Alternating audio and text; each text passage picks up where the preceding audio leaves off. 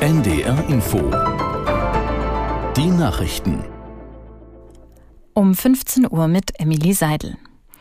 Das Hilfswerk der Vereinten Nationen hat vor chaotischen Verhältnissen im Gazastreifen gewarnt. Es gab bereits Plünderungen. Aus Tel Aviv Björn Darke. Nach Angaben des UN-Flüchtlingshilfswerkes für die Palästinenser haben tausende Menschen die Lager für Hilfsgüter geplündert. Sie sollen Säcke und Kartons mit Mehl und andere Lebensmittel mitgenommen haben. Der Chef des Hilfswerkes, Thomas White, spricht von einem Zusammenbruch der zivilen Ordnung. In der vergangenen Nacht hatte ein Sprecher der israelischen Armee angedeutet, es werde bald mehr humanitäre Hilfe geben für den Süden des Gazastreifens. Wie die aussehen soll, sagte er nicht. Israels Ministerpräsident Netanyahu hatte am Abend die nächste Phase des Krieges gegen die Terrororganisation Hamas ausgerufen.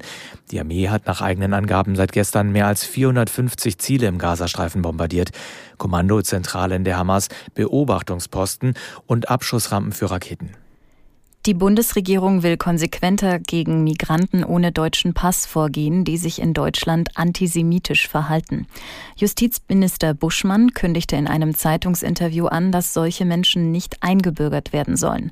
Aus Berlin Gabor Hallas. Marco Buschmann sagte der Bild am Sonntag, die Behörden sollten in Zukunft selbst bei Bagatelldelikten wie Beleidigungen nachforschen. Wenn ein Richter dann feststelle, dass antisemitische Beweggründe vorlägen, könne der Täter kein deutscher Staatsbürger mehr werden. Buschmann forderte weitere Konsequenzen für Personen ohne deutschen Pass. Wer gegen Jüdinnen und Juden hetze, bei dem bestehe ein schwerwiegendes Ausweisungsinteresse. Expertinnen und Experten halten diese Vorschläge aber für schwer umsetzbar. Zum einen, weil die juristische Prüfung schwer ist und weil Abschiebungen nicht in alle Länder möglich sind.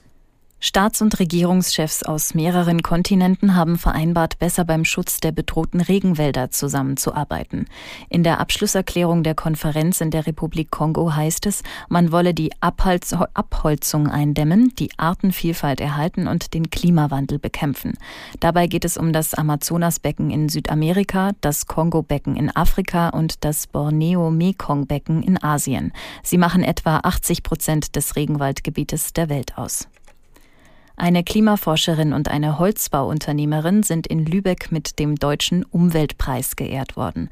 Bundespräsident Steinmeier übergab die Auszeichnung an die Wissenschaftlerin Friederike Otto und die Unternehmerin Dagmar Fritz Kramer. Aus Lübeck Christian Nagel. Steinmeier würdigte den Einsatz beider Preisträgerinnen für ihren Kampf gegen den Klimawandel.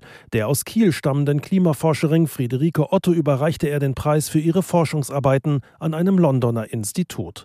Dort untersucht sie den Zusammenhang von Klimawandel und Extremwetterereignissen. Otto teilt sich die 500.000 Euro Preisgeld mit Dagmar Fritz Kramer, die für ihre Pionierarbeit in der Baubranche ausgezeichnet wird. Ihr Unternehmen setzt bei der Sanierung und beim Bau neuer Immobilien auf nachwachsende Rohstoffe. Die Türkei feiert heute den 100. Jahrestag der Gründung der Republik. Präsident Erdogan legte einen Kranz am Mausoleum des Gründers Mustafa Kemal Atatürk in Ankara nieder.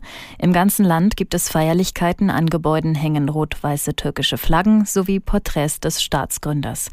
Atatürk hatte am 29. Oktober 1923 nach dem offiziellen Ende des Osmanischen Reiches die Republik ausgerufen. Zu seinen weitreichenden Reformen gehörten die Trennung von Religion und Staat sowie das Wahlrecht für Frauen. Das waren die Nachrichten.